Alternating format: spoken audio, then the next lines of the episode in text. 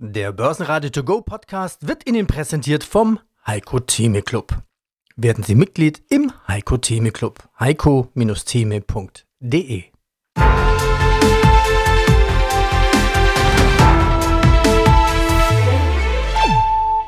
Börsenradio Network AG Marktbericht Hallo aus dem Studio von börsenradio.de. Mein Name ist Peter Heinrich und ich bin heute hier mit meinem Kollegen Andreas Groß. Willkommen zum Börsenschlussbericht an diesem Freitag, 1. September 2023. Was für ein Tag an den Märkten. Hallo Peter, ich bin Konstantin Oldenburger, ich bin Marktanalyst bei CMC Markets und freue mich heute mit dir über die Märkte zu sprechen. Ja, und aus dem Börsenradiostudio grüßt Peter Heinrich. Grüß dich Konstantin, Servus. 1.9.2023. So, jetzt kann man mal ein Fazit ziehen. War es jetzt schon ein Sommerloch oder nur eine Delle? Wie sieht denn das August-Fazit aus für den DAX? Ja, eigentlich äh, relativ normal, sehr erwartbar. Der August ist saisonal sehr, sehr schwach. Das bedeutet, wenn Korrekturen am Markt entstehen, beginnen die oft in den Sommermonaten. Das kann im Juli losgehen oder August und äh, das zieht sich eigentlich auch in den September dann weiter bis dann praktisch erst der Oktober eine kleine, ja, saisonal bessere Zeit dann äh, vorlegt. Man muss sagen, es sah übel aus. Auch ich, der ja versucht auch sehr, sehr positiv zu bleiben, war schon geneigt zu sagen, okay, das war tatsächlich das Hoch. Wir haben uns jetzt aber in den letzten fünf Tagen tatsächlich sehr, sehr stark erholt und kommen jetzt zu diesem wichtigen Widerstand. Es ist zufällig auch eine runde Marke, die 16.000 Punkte Marke, wo sich wahrscheinlich die nächste Bewegung entscheiden wird im Index. Wir haben das wahrscheinlich schon 10.000 Mal gehört, dass der September jetzt tatsächlich saisonal auch schwach ist.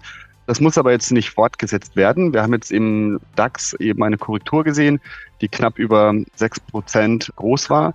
Das ist eigentlich so ein typischer Wert für eine Korrektur und eigentlich kann es wieder steigen. Und dafür brauchen wir eben Widerstände, die wir rausnehmen müssen. Und ja, dann kann es wieder aufwärts gehen mit dem Index, solange die August-Tiefs verteidigt werden. Das muss der Markt gewährleisten und dann können wir eigentlich über weiter steigende Kurse in den nächsten Wochen auch wieder sprechen. Die Schlusskurse starten wir mit Frankfurt, der DAX plus 0,7% 15.840. MDAX keine Veränderung, minus 0,02% 27.812 Punkte. So, jetzt machen wir den Chart noch auf für Wien, für den ATX als TR Total Return 7011 Zähler, ein Plus von 0,5% die Themen hier in diesem Podcast. Von der Schnabelrede zur Nagelprobe. Es gibt ein Gerücht, Nagel könnte neuer EZB-Präsident werden und Lagarde die Nachfolgerin von. Wir ziehen ein August-Fazit, haben tolle News für Bitcoin. Ein Gericht erlaubt nun Spot-ETFs auf Bitcoin, Gold- und Ölpreise sowie UBS in der Chartanalyse. Heute im Programm vom Börsenradio auch das lange Interview von Mobotics CFO Kirner. Keine Angst in Deutschland ist das Thema Datenschutz sehr ausgeprägt. Umsatzziel bis 66 Millionen Euro. David Bienbeck, ich bin Portfolio Manager bei Albrecht und C in Köln. Schauen wir tief hinein in dein Portfolio, ins Wikifolio. Derzeit 29 Aktien. Im Prinzip kann man sagen, extrem voll investiert, derzeit nur 3% Cash. Stellen wir die übliche Wieso-Frage. Warum? Wieso ist dieser Brand im Wikifolio? Also ich zähle auch mal ein paar auf. Hermes ist unter anderem drin L'Oreal. Warum ist Ferrari dabei? Man könnte auf der einen Seite sagen, es ist nur ein Autobauer, aber wenn wir ehrlich sind, Ferrari ist global eine starke Marke. Jeder kennt das Logo. Des Weiteren, man kann diese Popularität eben auch bei Ferrari messen. Das heißt, die Umsätze legen wirklich deutlich zu. Das heißt, wir haben über die letzten fünf Jahre 8% Umsatzwachstum per anno. Und Ferrari arbeitet mit einer Nettomarge von 18 Prozent. Das heißt, von 100.000 Euro Umsatz bleiben wirklich 18.000 Euro netto hängen. Und das ist für einen Autobauer natürlich ein extrem hoher Wert. Und das Wachstum im Moment, es hält an. Interessant ist, dass man mit klassischen Value-Kriterien eine Ferrari nicht unbedingt selektieren würde. Das ist wirklich diese Eigenart des Ansatzes, dass wir dann auf so ein Unternehmen erstmal aufmerksam werden und dann auch dort investieren. Unter anderem auch mit drin, zum Beispiel, ich zähle ein paar auf, PepsiCo, SAP und BMW. Warum ist Deckers Outdoor mit dabei? Deckers, sind das die, nenn ich mal, diese hässlichen Springerstiefel, die Frauen anziehen? Geschmäcker sind ja verschieden. Aber genau so ist es. Deckers Outdoor als, als Name ist es den meisten nicht geläufig, aber der Hauptumsatzträger sind die Ackboots, die zumindest bei den Frauen sehr begehrt, sehr populär sind und eben auch sehr hochpreisig sind. Das heißt, die sind sehr hochmargig, die Schuhe, und Deckers Outdoor, auch um hier konkret zu werden, eine Nettomarge von 14 Prozent und ein Umsatzwachstum von 13 Prozent per annum. Und das ist für ein Unternehmen, was im Modebereich ist, durchaus sehr, sehr vorzeigbar. Ein schwächerer US-Arbeitsmarkt stützt die Wall Street. Die US-Arbeitsmarktdaten für August zeigen ein gemischtes Bild und das hat die Wall Street heute etwas angeschoben. Obwohl 187.000 neue Jobs geschaffen wurden, was recht robust erscheint, gab es auch eine Abwerkskorrektur der in den letzten zwei Monaten geschaffenen Stellen um 110.000. Dies deutet auf eine geringere Dynamik hin.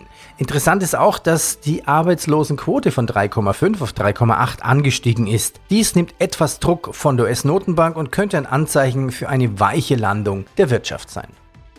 Der DAX und die 16.000, die fast unendliche Geschichte. Du hast gestern einen Marktkommentar geschrieben und wieder treibt Skepsis die Kurse. Was war denn diese Skepsis?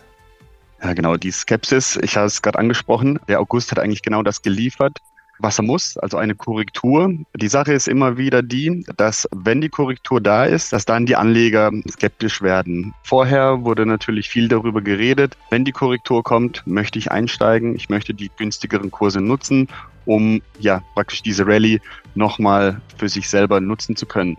Wenn die Korrektur dann tatsächlich kommt, sind die Anleger häufig skeptisch, sehen noch größere Gefahren. Äh, die Nachrichtenlage ist natürlich auch nicht gut, deswegen kann man das verstehen. Aber die, die Vorhaben, die man vorher hatte, werden oft vergessen. Und ja, die Frage ist jetzt eben, kommt tatsächlich noch mehr? Also wird diese Korrektur von 6% ausgeweitet? Das würde aber schon fast bedeuten, dass wir in einen internen Bärenmarkt sogar übergehen. Und äh, wenn man sich jetzt aber die Statistik auch anschaut, wenn der Markt über 10 Prozent zugelegt hat bis Ende August, dann ist es so, dass eigentlich eine sehr positive Grundstimmung herrscht. Und da ist es viel wahrscheinlicher, dass der Markt weiter zulegt bis zum Jahresende, als dass man eben eine, eine Korrektur bekommt, die ja fast schon einen crashartigen Zustand dann einnimmt. Jeder kennt wahrscheinlich den September mit seinen Crashs. Da können wir über 2022 reden, wir können über 2008 reden, wir können über 2002 reden, 2001. Du wirst es kennen, die Dotcom-Blasen. Und da ging es natürlich im September teilweise um 9, 10, 11 Prozent abwärts. Zum aktuellen Zeitpunkt ist es eher unwahrscheinlich, dass genau sich so eine Geschichte wiederholt. Wahrscheinlicher ist es eben, dass der Trend fortgesetzt wird oder zumindest eben ja so verharrt, wie er aktuell ist. Das gilt es zu beachten und am Ball zu bleiben, weil bekanntlich, wie Costolani schon sagte, wird an der Börse nicht geklingelt zum Einstieg. Die Eurobis-Aktie im freien Fall, Europas größte Kupferhütte Europas, hat heute schlechte Nachrichten gemeldet. Starke Indizien für einen Fehlbestand an Metallen könnte das Unternehmen Millionen kosten. Dies zieht natürlich auch den Großaktionär Salzgitter AG mit nach unten, der seine Prognose streichen musste. Ja, mein Name ist Andreas Scholz vom Finanzplatz Frankfurt. Freue mich auf unseren Eurofinance Weekly Podcast. Wir sprechen natürlich über Konjunktur, über Geldpolitik und auch ein bisschen heute über Politik. Die liegen ja relativ nah beieinander, diese beiden Themenfelder. Es gab so überraschenderweise eine Rede von EZB-Direktorin Isabel Schnabel. Sie hat das weitere Vorgehen der EZB auf ihrem Zinserhöhungskurs im Kampf gegen diese Inflation offen gelassen. Was hat sie denn auch alles gesagt? Schnabel tastet sich vor und Schnabel ist nicht unwichtig. Schnabel ist die Person gewesen, die übrigens vor einem Jahr in Jackson Hole die Präsidentin vertrat und dort vor einem Jahr sehr, sehr falkenhaft auftrat und gesagt hat, wir müssen noch viel, viel mehr tun. Die EZB wird aggressiv die Zinsen anheben müssen, um die Inflation zu bekämpfen. Sie ist aber auch die, die ein Jahr vorher oder ein gutes halbes Jahr vorher noch gesagt hat, die Inflation ist nur ein temporäres Problem. Jetzt wollen wir nicht mehr in den alten Geschichten da wühlen. Ihre Stimme ist gewichtig im Direktorium der EZB. Und insofern haben die Märkte gestern mit Argusaugen und mit sehr, sehr gewaschenen, gut gewaschenen Ohren zugehört, mit Argusaugen zugeschaut und mit den Ohren zugehört auf diese Rede von Isabel Schnabel. Und wenn man ganz genau hingehört hat, war dort eine gewisse Betonung, eine stärkere Betonung auszumachen auf die Konjunkturrisiken. Schnabel kann man in die Richtung interpretieren, dass sie die Konjunkturrisiken stärker sieht als noch im Juni bei der Vorlage der neuen Projektionen der EZB. Die EZB wird ja jetzt im September auch wieder neue Projektionen für Wachstum, für die Konjunktur und für die Preise vorlegen. Und Schnabel lässt sich jetzt so einordnen, dass ihre Perspektive oder ihre Sicht auf die konjunkturelle Entwicklung in der Eurozone sich verschlechtert hat, verschlechtert im Vergleich zur, zur, zur Lage im Juni. Und das ist ein Problem, das könnte ein Hauch sein von ein bisschen mehr taubenhafter Argumentation. Gleichzeitig verweist sie aber auf die hartnäckig hohe Inflation. Und das zeigt diesen möglichen Zielkonflikt. Die EZB ist, äh, kann nicht zufrieden sein mit diesem sehr langsamen Rückgang der Inflation. Sie sieht aber mehr und mehr dunkle Wolken am Konjunkturhimmel. Wir sehen das beispielsweise bei den Stimmungsindikatoren, beispielsweise bei den Einkaufsmanager-Indizes. Die rauschen zwar nicht in den Keller, aber die gehen zurück. Und jetzt kommt die entscheidende Nagelprobe für die EZB. Äh, sie geht, sie, Frau Nagel, äh, Frau Nagel sage ich, Frau Schnabel, also jetzt habe ich immer den Nagel im Kopf, Frau Schnabel geht davon aus, in einem zentralen Satz in ihrer Rede von gestern, dass Verlangsamung der Wirtschaftsleistung dazu führen wird, dass auch der Preisdruck allmählich zurückgehen wird. Also die Schwäche der Konjunktur wird dazu, mit dazu beitragen, dass die Inflation zurückkommt. Problem, Jetzt kommt mein Schlusssatz. Was ist, wenn das nicht dazu führt? Was ist, wenn die Konjunktur zurückkommt, aber die Inflation weiterhin hoch bleibt? Was ist das für ein Szenario? Das kann man mit Stagflation oder sogar mit Rezflation bezeichnen. Und in einem solchen stagflatorischen Szenario haben wir die entscheidende, jetzt kommt das Thema Nagel wieder, die entscheidende Nagelprobe für die EZB noch ausstehend.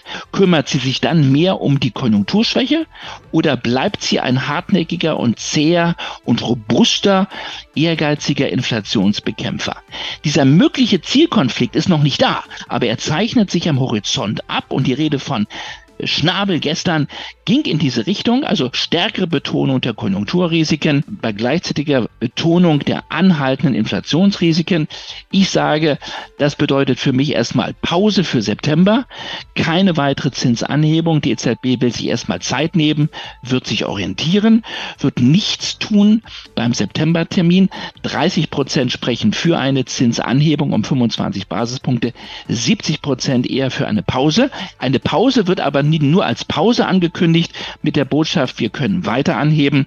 Pause bedeutet dann nicht für die EZB, das war's mit den Zinserhöhungen. Das ist meine Projektion, meine Wette, meine Prognose für den Septembertermin nach der genauen Betrachtung der Rede von Isabel Schnabel. Druck im Automobilsektor. Tesla hat erneut die Preise für sein Premium-Modell in China gesenkt was europäischen Konkurrenten wie Volkswagen und Renault unter Druck setzt. Die Preissenkung von fast einem Fünftel für die Modelle S und X ist ein klarer Angriff auf die europäischen Marken. Ja, mein Name ist Klaus Kiener, ich bin der CFO bei der Mobotics AG, seit 2016 bestellt und bin insbesondere für den ganzen Finanzbereich Investor Relation, IT-Infrastruktur, Business Excellence und auch für die rechtlichen Themen zuständig. Schauen wir ganz kurz die Zahlen an. Ihr Geschäftsjahr beginnt im Oktober. Wie sehr hat denn Halbleiterkrise das Geschäft belastet oder ist schon Besserung in den Zahlen zu erkennen? Also wir konnten nach dem ersten Halbjahr zum 31. März 2023 eine Umsatzsteigerung zeigen, auch wieder ein positives EBIT. Haben jetzt gerade in den letzten Tagen das Ergebnis für unser drittes Quartal kommuniziert.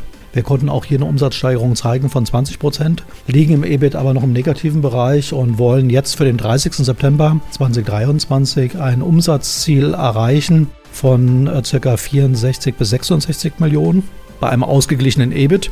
Man muss wissen, wo wir herkommen. Im letzten Geschäftsjahr waren wir gerade durch das Thema Lieferketten und Halbleiter-Thematik sehr negativ betroffen gewesen und konnten da nur einen Umsatz von ca. 56 Millionen generieren mit einem EBIT von minus 7,6 Millionen. Und das ist jetzt, denke ich mal, doch eine gute Ergebnisverbesserung, sowohl von der Topline als auch von der Bottomline jetzt, ja.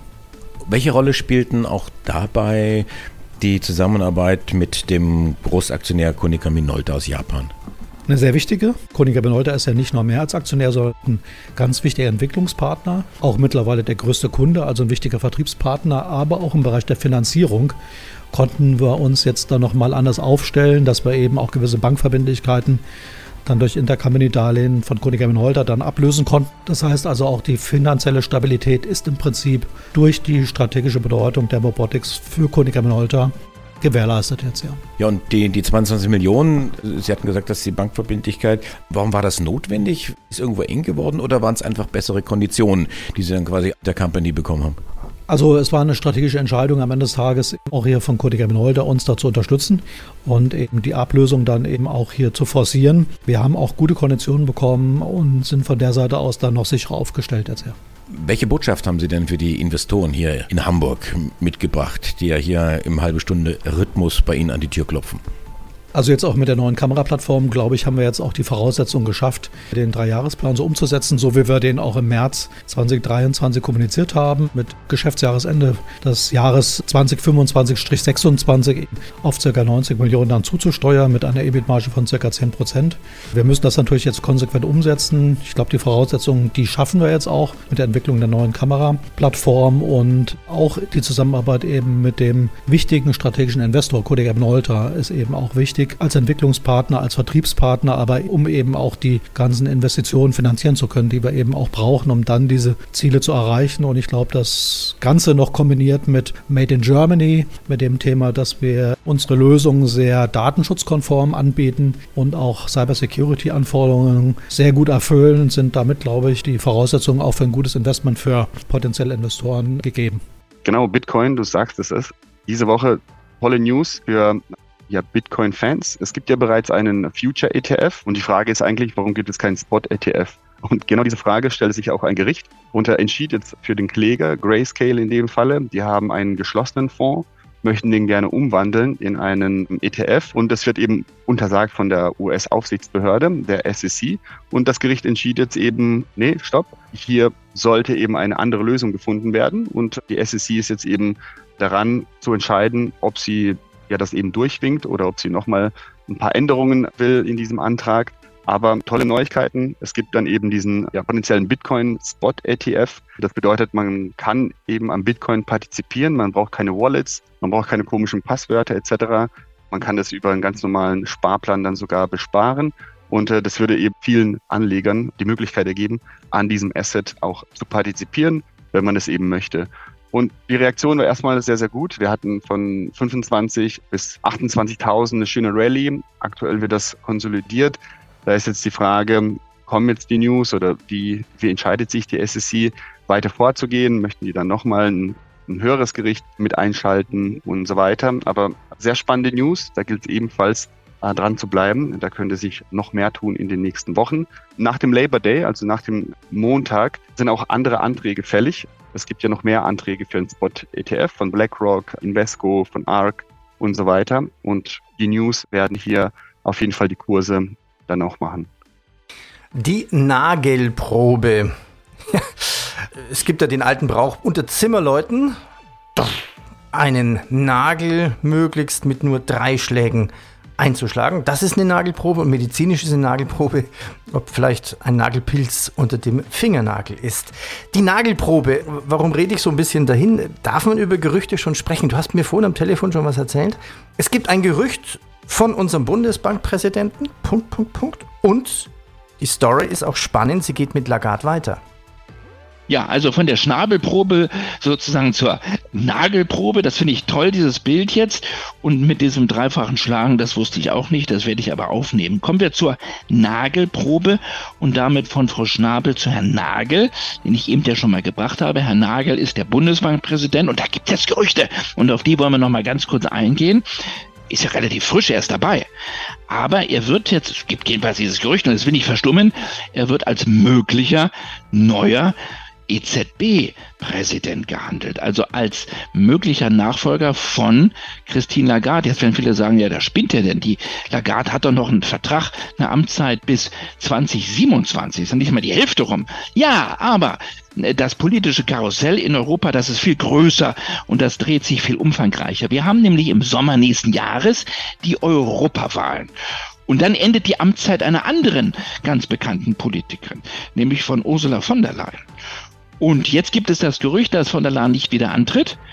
Und dass Christine Lagarde ähm, nach der Hälfte ihrer Amtszeit ähm, den Posten als den Chefposten bei der EZB verlassen könnte und nach Brüssel geht als Nachfolgerin von äh, Ursula von der Leyen und damit dann als neue EU-Kommissionspräsidentin. Ein deutsch-französischer Deal. Die Franzosen hätten wieder an der Spitze der Kommission eine Französin.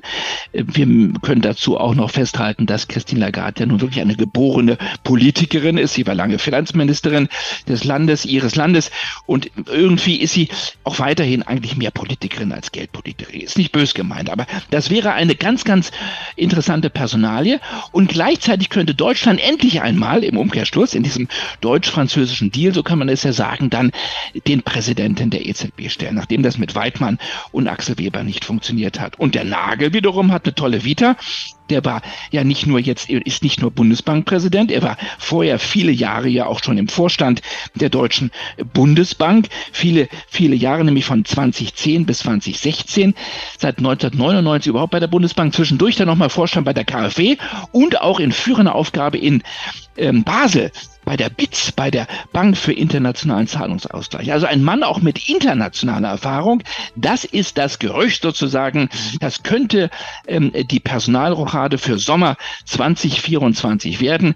Christine Lagarde, neue Kommissionspräsidentin und Joachim Nagel, vielleicht neuer EZB-Präsident. Mal schauen. Und schließlich der große Schock des Tages. Der dänische Arzneimittelhersteller Novo Nordics hat LVMH als Europa wertvollstes Unternehmen kurzzeitig überholt. Das Pharmaunternehmen profitiert von einer steigenden Nachfrage nach seinen Diabetes- und Gewichtsverlustmedikamenten und stellt damit die Dominanz von LVMH in Frage. Die Aktie musste etwas abnehmen. Das Fazit für die US-Börsen für den August, wie sah es denn da aus?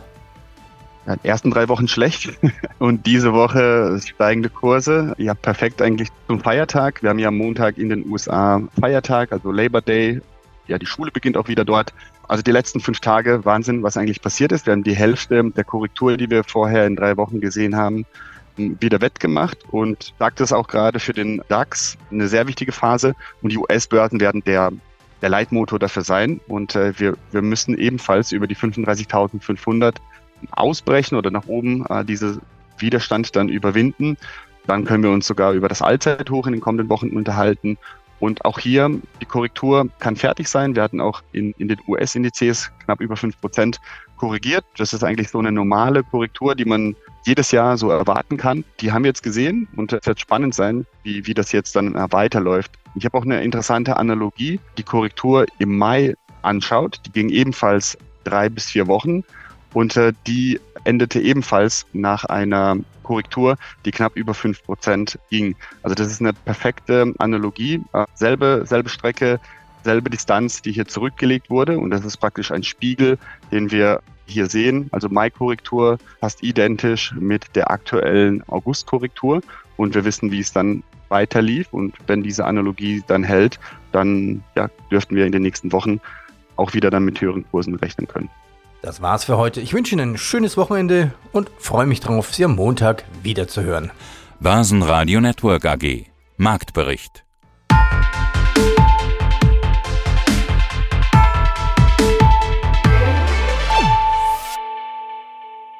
Das Börsenradio Nummer 1. Börsenradio Network AG. Der Börsenradio To Go Podcast wurde Ihnen präsentiert vom Heiko Theme Club. Werden Sie Mitglied im Heiko Theme Club. heiko-theme.de